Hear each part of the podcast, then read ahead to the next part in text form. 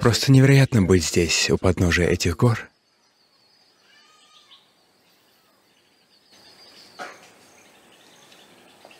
На протяжении десятилетий своей жизни, первая половина моей жизни прошла в поиске этих гор.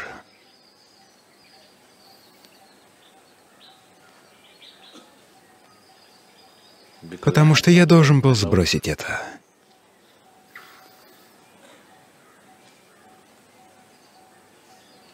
И вот теперь я практически здесь не бываю. С одной стороны, духовный процесс означает стать подобным горе, устойчивым, неподвижным, потому что человек способен на многое, только если у него есть стабильная основа.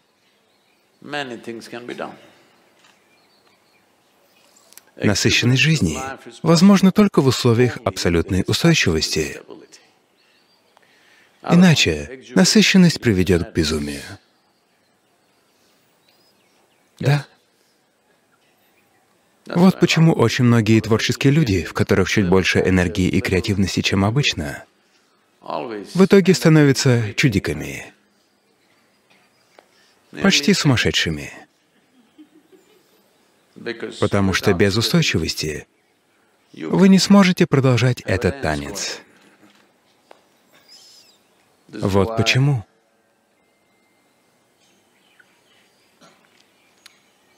Шива означает неподвижность, и в то же время Шива означает танец. Он предстает перед вами либо сидящим неподвижно, либо во взрывном порыве танца. Потому что взрыв возможен только при наличии устойчивой основы. Взрыв, не несущий разрушений, возможен только если присутствует устойчивость. Так что устойчивость. Люди пытаются обрести устойчивость, контролируя и упорядочивая свою жизнь. Ваша бабушка могла так говорить вам. Как обрести устойчивость? Контролируй себя. И тогда ты достигнешь устойчивости. Да, а если умрете, станете очень устойчивыми. Абсолютно. Это я вам гарантирую. Так что обычно жизнь людей, которые говорят об устойчивости, напоминает запор. Знаете, что такое запор? Значит, все происходит по чуть-чуть.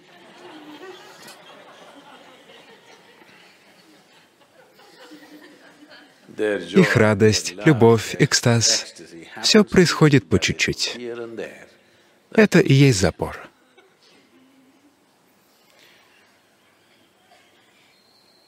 Так что устойчивость появляется не в результате снижения темпа жизни или упрощения ее до предела. Это вам ничего не даст. Устойчивость — это результат того, что вы видите все совершенно ясно. Именно поэтому, когда мы говорим о йоге мы говорим об устойчивости и в то же время об энергичном танце. Это возможно только благодаря тому, что у него больше, чем два глаза. Не обязательно три.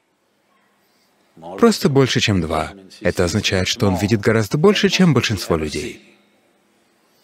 Именно из-за этого он может быть устойчивым.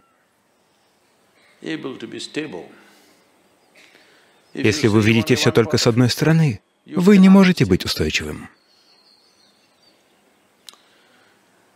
Так что все усилия направлены на то, чтобы видеть лучшее.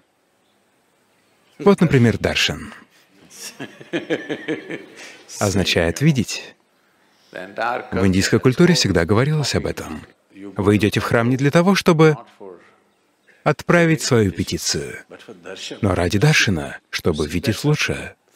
По сути, люди не в состоянии увидеть того, что происходит с жизнью, просто из-за того, что они идентифицируют себя со множеством вещей. Начиная с тела,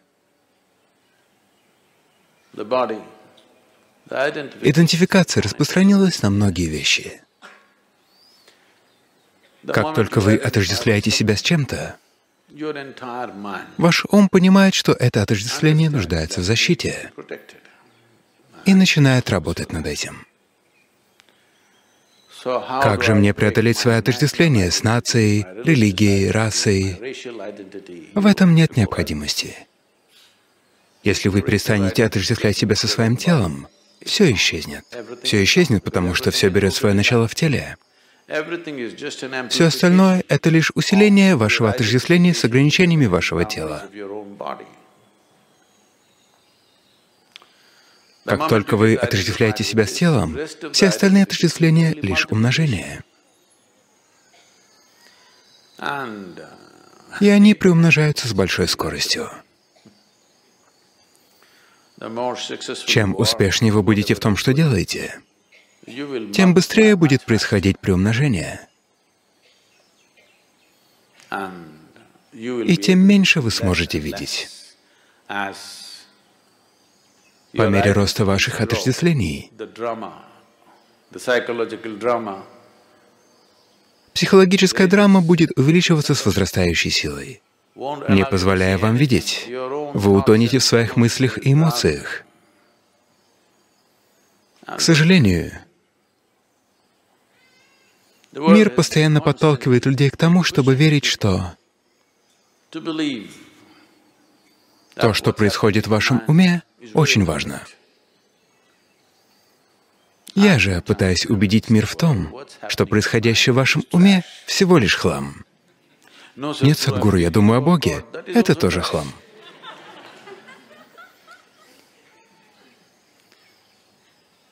Возможно, чуть более святой хлам. Но все равно это хлам, потому что в вашем уме появляется не Бог, не дьявол и не ангелы. Появляются лишь мысли.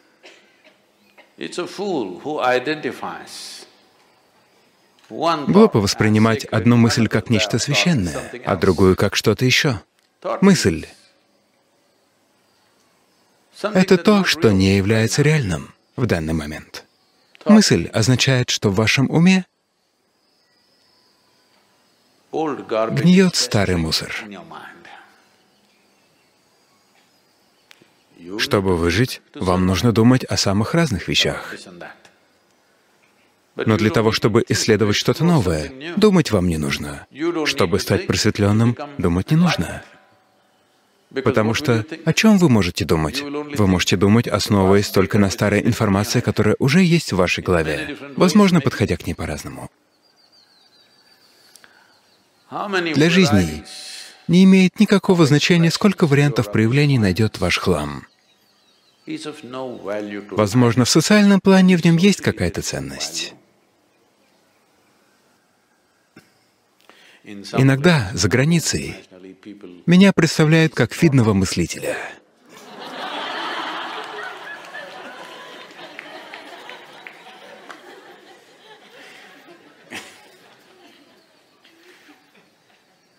В моей голове нет мыслей. Так что видеть с определенной ясностью, видеть все, чтобы вы сами не были препятствием для вашего видения. Если это произойдет, придет стабильность. Что касается насыщенности, вам не нужно об этом беспокоиться, потому что такова природа жизни. Все есть насыщенность. Для того, чтобы позволить появиться насыщенности, требуется устойчивость. В противном случае вы продолжаете ограничивать свою насыщенность, потому что когда отсутствует баланс, она причиняет вам боль. Если отсутствует баланс, а вы двигаетесь с определенной скоростью, вы навредите себе. Неважно, едете ли вы на велосипеде или покоряете космос, если у вас отсутствует баланс, и при этом вы набрали скорость, то вы можете сильно себя поранить. Так что баланс — это очень важно. А баланс, происходящий из ограничений, таковым не является. Это упакованная смерть. Да? Вы упаковываете смерть определенным образом, и она выглядит очень прилично и достойно, потому что мертвые всегда выглядят очень достойно. Мертвые никогда не делают ничего неприличного, не так ли? Так что, по сути, все происходит из ясности видения. Ясность не появится, если не возникнет небольшая дистанция между тем, что такое я и что такое мое тело. Если такой дистанции нет, тогда приумножение отождествлений будет неизбежным последствием. Видение. Если уделять внимание этим горам, вы каждый день будете сходить с ума. Несмотря на то, что я носил их в себе всю свою жизнь, все равно я схожу с ума, просто глядя на них.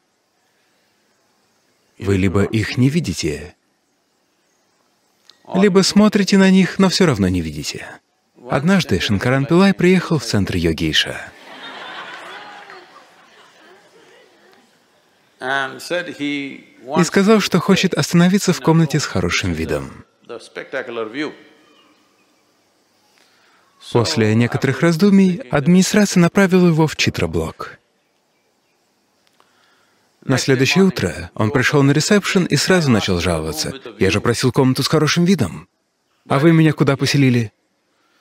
ему попытались объяснить, что это комната с самым лучшим видом. Он сказал, «Да где же вид? Гора все загораживает».